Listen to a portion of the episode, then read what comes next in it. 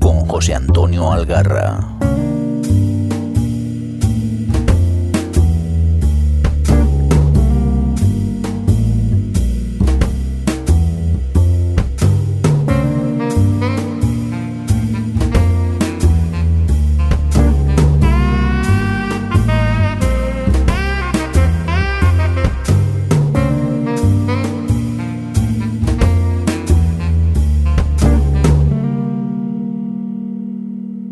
Hola, hola. Este es el segundo episodio del Rincón Criminal y vengo a presentaros a otro autor de mi biblioteca. Pero antes, muchas, muchas gracias por la acogida de nuestro primer episodio. Muchas gracias por los comentarios, los ánimos, las sugerencias que nos habéis hecho llegar. Muchas gracias por compartir. Y muchas gracias a todos aquellos podcasts que nos habéis recomendado desde vuestros programas. Me da mucha alegría ver que no hablo solo, aunque tampoco sería extraño, porque nos vamos a engañar. Pero lo que más ilusión me hace es ver que algunos de vosotros os habéis animado a leer a Alicia Jiménez Barlet. Y además, por lo que me contáis, os está gustando. Ese es el porqué de este podcast. Por cierto, para aquellos que gustáis del libro electrónico, tenéis las ocho primeras novelas de la serie de Petra Delicado por solo 14 pavos para Kindle. Yo no me las perdería, ¿eh? Hace un momento estaba leyendo uno de mis blogs criminales de cabecera, Calibre 38, os lo recomiendo encarecidamente si queréis estar al día de lo que se cuece en este mundillo. Presentaciones, novedades, festivales, que ahora hay un montón por todos los lugares de aquí, de España. Pues bien, allí entrevistan a Carlos Basas, escritor y director de las últimas cuatro ediciones de la recién clausurada Pamplona Negra. Y comenta que a él juntar 15 personas para escuchar hablar de literatura le parece un milagro Así que todavía estoy más sorprendido de que aquí nos hayamos reunido tantas y tantos, porque os aseguro que somos más de 15. Muchas gracias. Espero que os queden ganas de repetir y sigáis mucho tiempo por aquí con nosotros. Antes de presentaros a nuestro autor protagonista, me gustaría comentaros un par de cosillas que he disfrutado este último mes. Tengo en mis manos y a punto de terminar un libro que es una joyica para todos los amantes del cine y de las buenas historias. Al igual que muchas de las obras del género criminal están o parecen estar basadas en casos reales, este libro es un ensayo sobre aquellos casos que han sido llevados al cine. Se trata de Basado en Hechos Reales, obra de Luis Martínez Vallés, al que supongo muchos ya conoceréis, pues es el director y presentador del celebérrimo podcast Luces en el Horizonte. Esta es una obra editada por Dilatando Mentes, donde Luis nos acerca a 30 historias apasionantes y a las respectivas películas que sobre éstas se rodaron. Todo ello de una forma muy amena, con fichas técnicas, material gráfico, opiniones del autor. Vamos, que yo no me lo pensaría. Es un muy, muy recomendable y yo creo que es una novela que os sorprenderá. Mm, también he ido al cine, porque no todo va a ser leer. Y me ha pasado algo que hacía mucho tiempo no me pasaba. Ir a ver la misma película dos veces en una semana. Bueno, realmente estas navidades vi Coco dos veces, pero bueno, esta no trata de crímenes. Mm, aunque, bueno, bueno, vamos a dejarlo. Eh, a lo que iba. Tres carteles en las afueras es una peli que os recomiendo.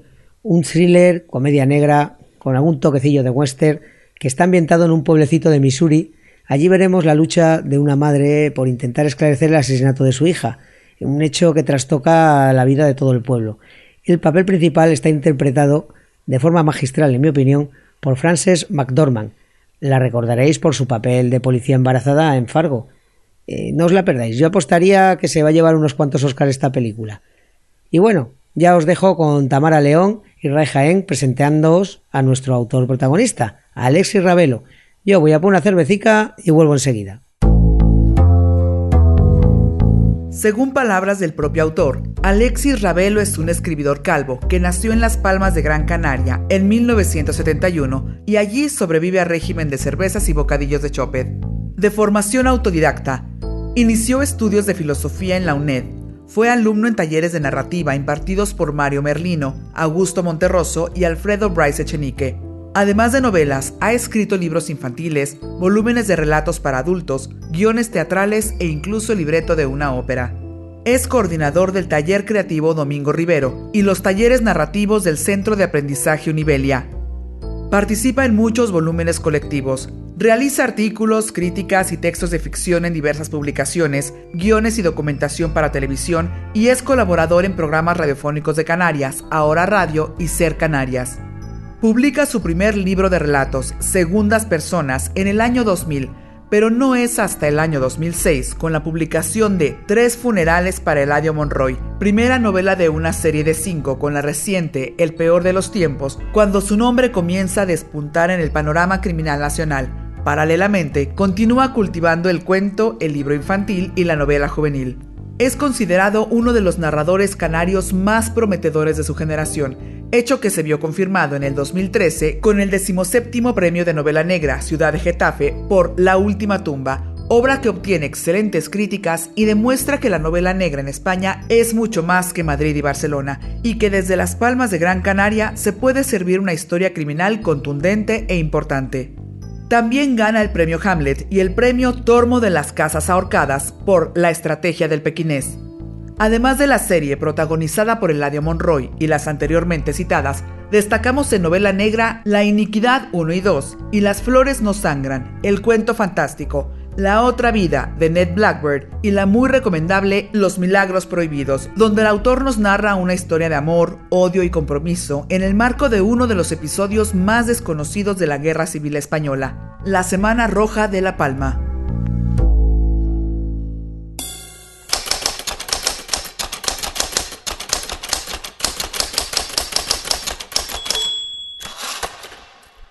Eladio Monroy entró como casi siempre, a las doce.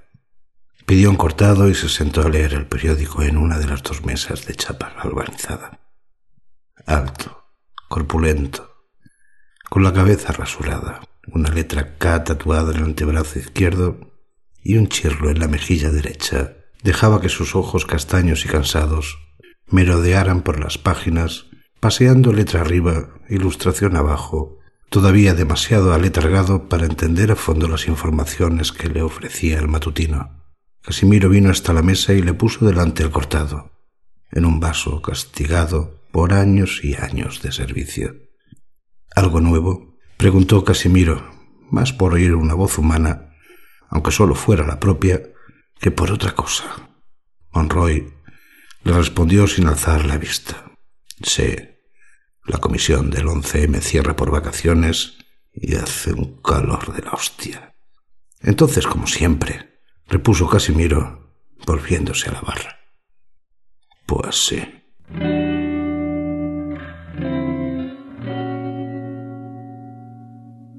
Debería comenzar esta parte con Perfect Day, ese temazo de Lurid, pero creo que Mirindo y las GAE no estarían muy contentos aunque pienso que es una canción del agrado de nuestro autor, que refleja lo que fue para mí el día en que leyendo a Ricardo Bosque en Calibre 38, este recomendaba a un escritor canario llamado Alexis Ravelo. Concretamente hablaba de tres funerales para Eladio Monroy. ¿Un escritor canario de novela negra? Me dije, y me puse a pensar en qué narices sabía yo sobre Canarias. Joder, me asusté de mi ignorancia. Eh, sabía que era una hora menos gracias a las señales horarias de la radio, eh, que allí está el Teide, que es el rectangulico ese que está abajo a la izquierda cuando nos dan el tiempo en el telediario, que es la tierra de nuestro compañero en Amañece Daniel Roca. Eh, sabía lo de los plátanos y poco más. Bueno, que mi amiga Laura pasa allí sus vacaciones de Navidad. La verdad es que debería darme vergüenza. pues bien, a partir de ese día y por culpa de Alexis Ravelo, las Canarias tienen una parte de mi corazón y no dudo que más pronto que tarde las visitaré. Es de los pocos autores que he leído toda su obra, bueno, casi toda. Sus libros infantiles y juveniles aún no les, no les he hincado el diente. Eh, leí su primer libro en verano de 2014 y antes del siguiente verano ya me había leído todo. Mm, después de eso y hasta la fecha espero con ansiedad sus libros y les doy una primera lectura nada más salir y después los voy releyendo con más calma. Eh, de la mano de Alexis Ravelo he aprendido qué es el gofio, por ejemplo, que algún día lo probaré. Parece que, debe ser algo sabroso. Que los godos no son solamente Ataulfo, Teodorico, Recadero y demás, sino que también lo somos todos los peninsulares. Eh, me ha descubierto las montañas canarias, el Roque de los Muchachos, la caldera de Taburiente, eh, he paseado por las callejuelas de Las Palmas. Vamos, que me ha demostrado que se puede hacer novela negra de calidad más allá de los grandes núcleos urbanos de toda la vida Madrid, Barcelona, Nueva York, París. Y, en fin, ahora que he dejado claro mi admiración por el autor, vamos a repasar su obra. Comenzamos por la serie dedicada a Eladio Monroy. Eh, os, la recomiendo porque además las tenéis todas ellas en Kindle por un precio irrisorio, no sé, euro y pico por novela, algo así, eh, de risa. Deberíais echarles un, ojo. Eh, esta serie está compuesta por cinco novelas. La última de ellas, El peor de los tiempos, publicada, nada, hace un par de meses, a finales de 2017. En la primera, Tres funerales para Eladio Monroy, nos presenta al que es ya uno de mis personajes favoritos. Eladio es un tipo serio, un jubilado de la Marina Mercante, un tío par con palabras, eh, amigo de sus amigos, frecuenta siempre el mismo bar, el Casablanca, donde pasa el rato en compañía pues, de Casimiro, el Chapi o Dudú, un inmigrante al que siempre está intentando echar un cable.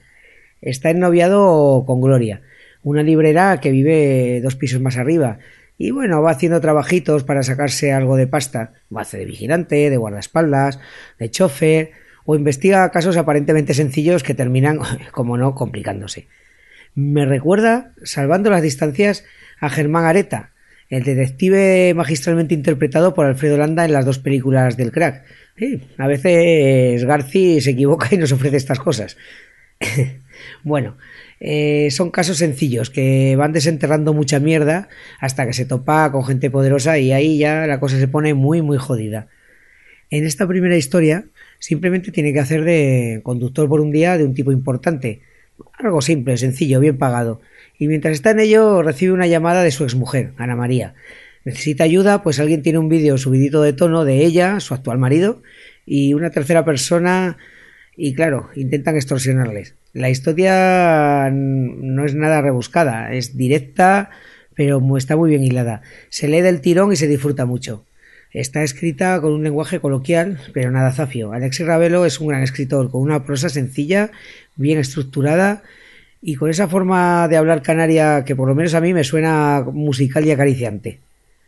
Eh, bueno, el siguiente de la serie es Solo los muertos.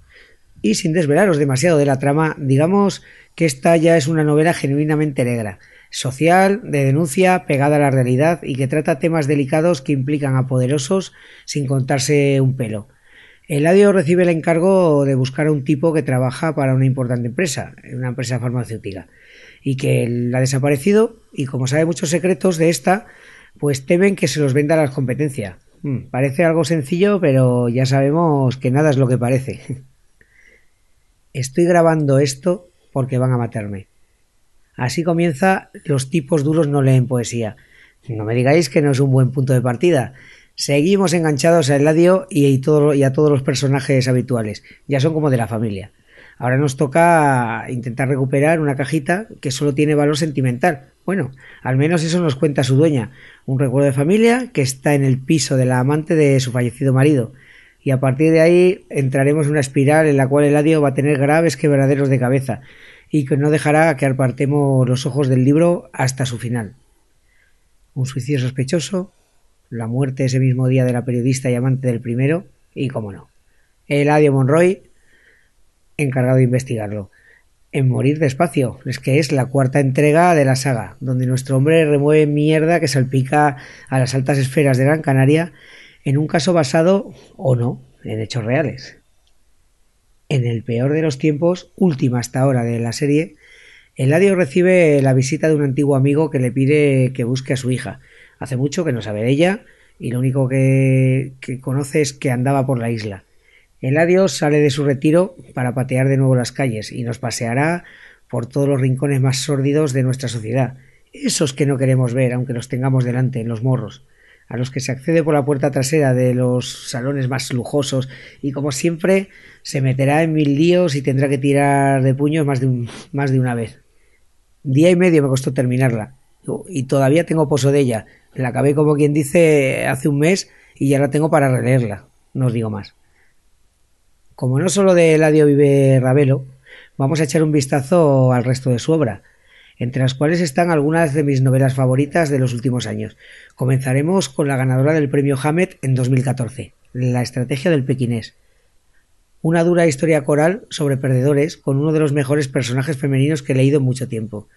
Pues bien, unos delincuentillos que se buscan la vida con pequeños trapicheos reciben un sencillo encargo, robar a un testaferro que se dedica a blanquear dinero de la droga. Algo limpio, rápido y que nadie denunciará. Hará que nuestros protagonistas puedan cumplir su sueño de abandonar sus vidas de mierda a salto de mata siempre. Pero claro, cuando el pez chico molesta a los tiburones, pasa lo que pasa. Imprescindible. Palabra. La última tumba ganó el premio Getafe 2013. Joder, este hombre no para de ganar premios. Encima merecidos, no todos pueden decir lo mismo. Eh, bueno, en, aquí nos narra la historia de Adrián, un chapero drogadicto condenado a 29 años por el asesinato de un importante dirigente político regional.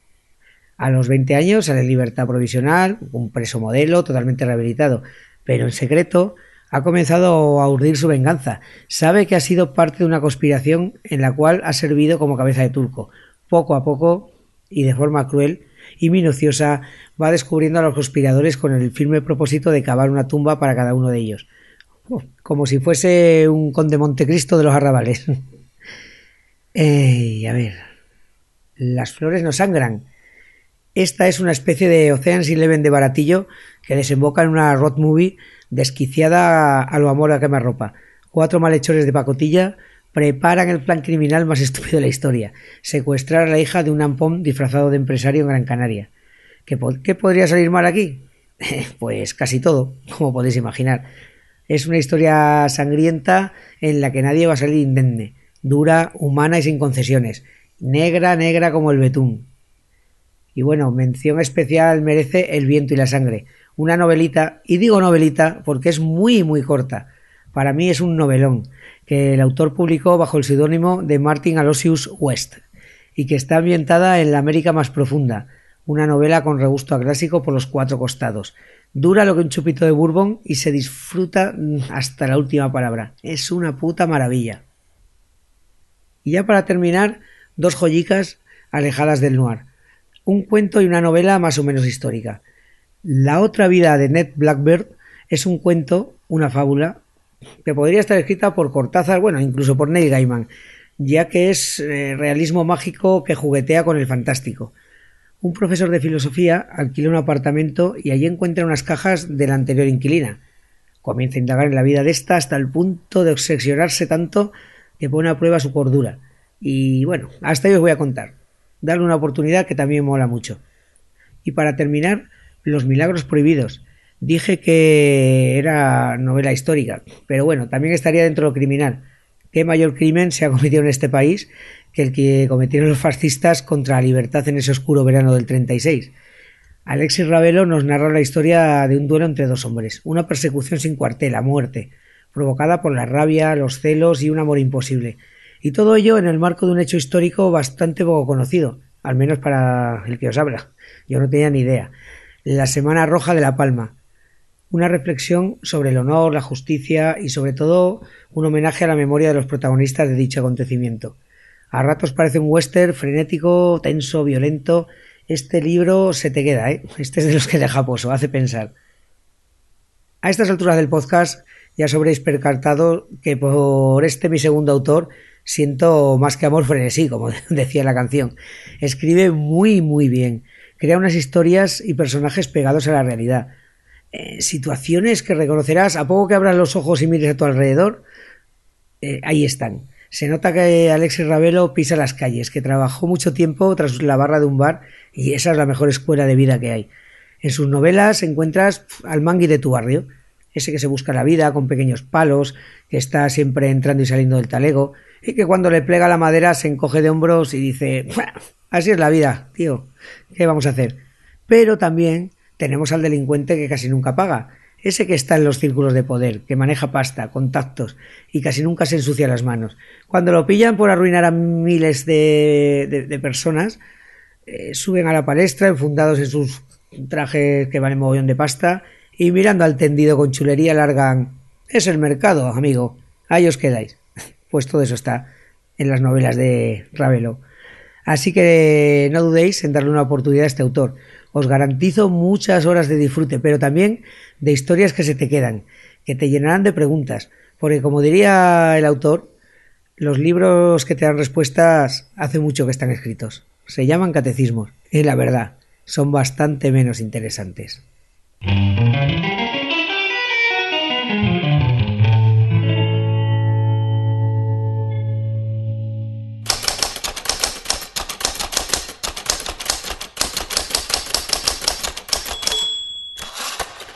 Ahora que las cosas se van aclarando, ahora que todos los muertos tienen nombre, y él comienza a entender cómo, por qué, y sobre todo, quién mató a quién, Serrano se pregunta algo que nadie le ha pedido que averigüe y que no acabará costando los expedientes.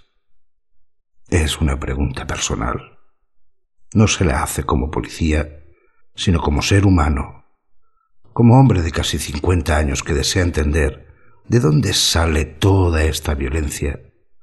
¿Cómo es posible que la gente llegue a hacerse las cosas que se hace? Por eso quiere averiguar cuándo comenzó realmente todo esto, porque no acaba de creerse que toda esta matanza haya empezado, en realidad, con el secuestro. Por cierto, un secuestro express en Gran Canaria, el plan criminal más estúpido del mundo en una lista de crímenes idiotas solo figuraría después de un atraco a una comisaría o a un banco de semen.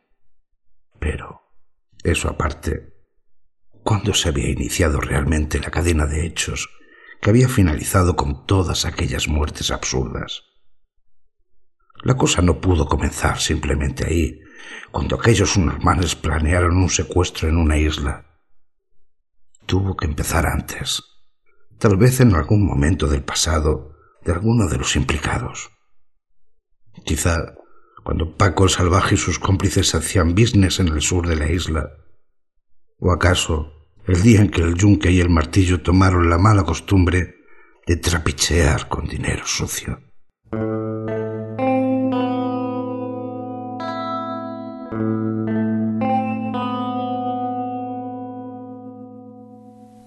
Bueno, hemos llegado al final de nuestro segundo episodio.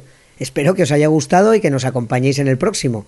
Este ha sido posible gracias al buen hacer a los mandos del señor Mirindo, a las voces de Tamara León, Ray Jaén y este que os habla, Juchu. Este podcast forma parte de la red Sons. En su blog, sons.red, Rincón Criminal, encontraréis todos los medios para contactar con nosotros. Os esperamos y recordad que esto es confidencial, en voz baja y muy secretito.